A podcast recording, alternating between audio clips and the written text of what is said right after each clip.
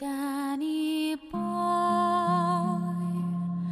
the pipes, the pipes are calling 这里是片刻，我是幻听。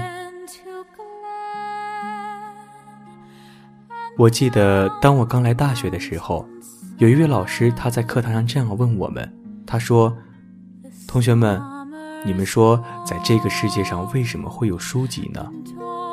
大家都开始认真的思考，而这个时候，老师他笑了，那是因为人类真的是太孤独了。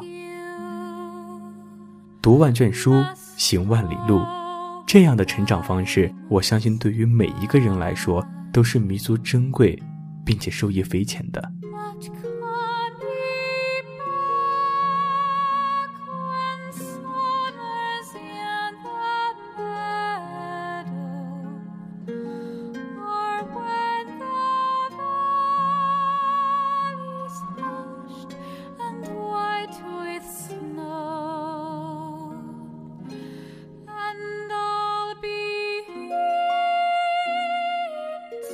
今天我要跟大家分享的是来自于素手幻花的文字，名字叫做《手可摘星辰》。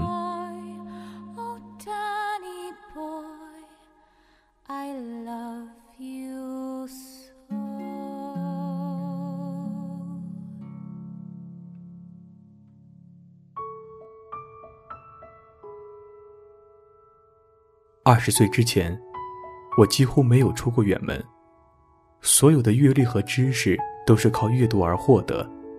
少时贫穷，没有大量富裕的钱去买书，身体与见识一同成长的年代，内心有小兽饥渴的吼叫，却无人指点迷津。家门口那个书店就成了我的宝地，一张借书卡就是出入所罗门宝藏的密钥。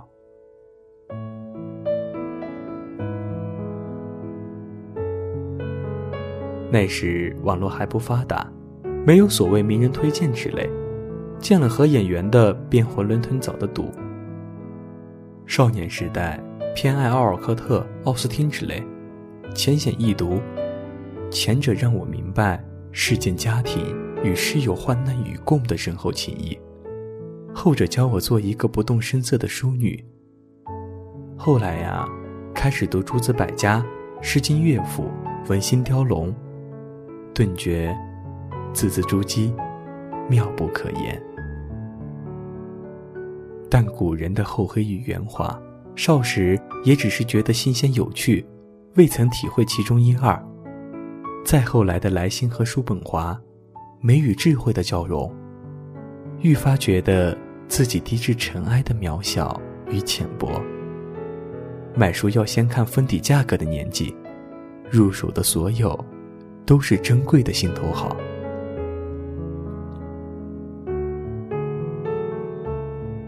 工作后，逐渐有了独立的勇气，便开始计划着一场场远行。依然住不起昂贵的酒店，吃精致的美食，订特价机票，查攻略，住青旅，也渐渐变成了一种乐趣。穷孩子有穷孩子的游法，不妨碍用相机捕捉每一处惊喜的瞬间。路边的野花也好，澄澈的碧水也好，高山的日出也好，海边的贝壳也好，每一处的人间景致依然是珍贵的心头好。眼前的景色与书中的词句重叠的时刻，那种喜悦，无以为言。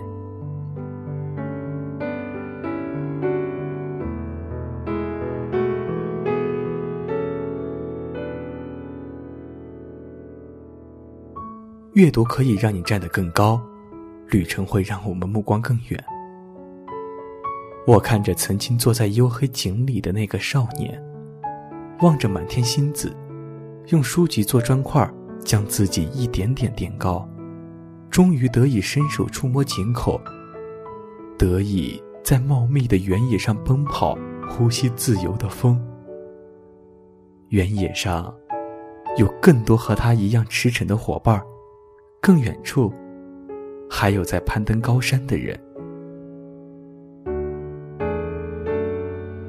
我们都有一个最终的梦想，虽然人是暗黑夜幕，但努力在看得更远的地方，踮起脚尖儿，触摸最美的星光。当一艘船沉入海底，当一个人成了谜，你不知道他们为何离去，那声再见竟是他最后一句。当一辆车消失天际，当一个人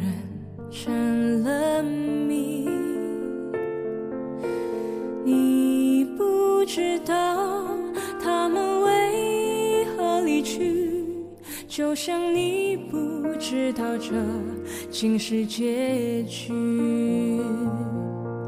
在每个繁星抛弃银河的夜里，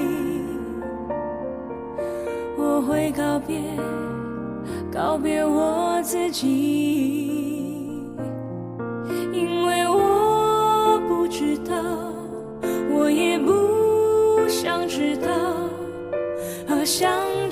之间的距离。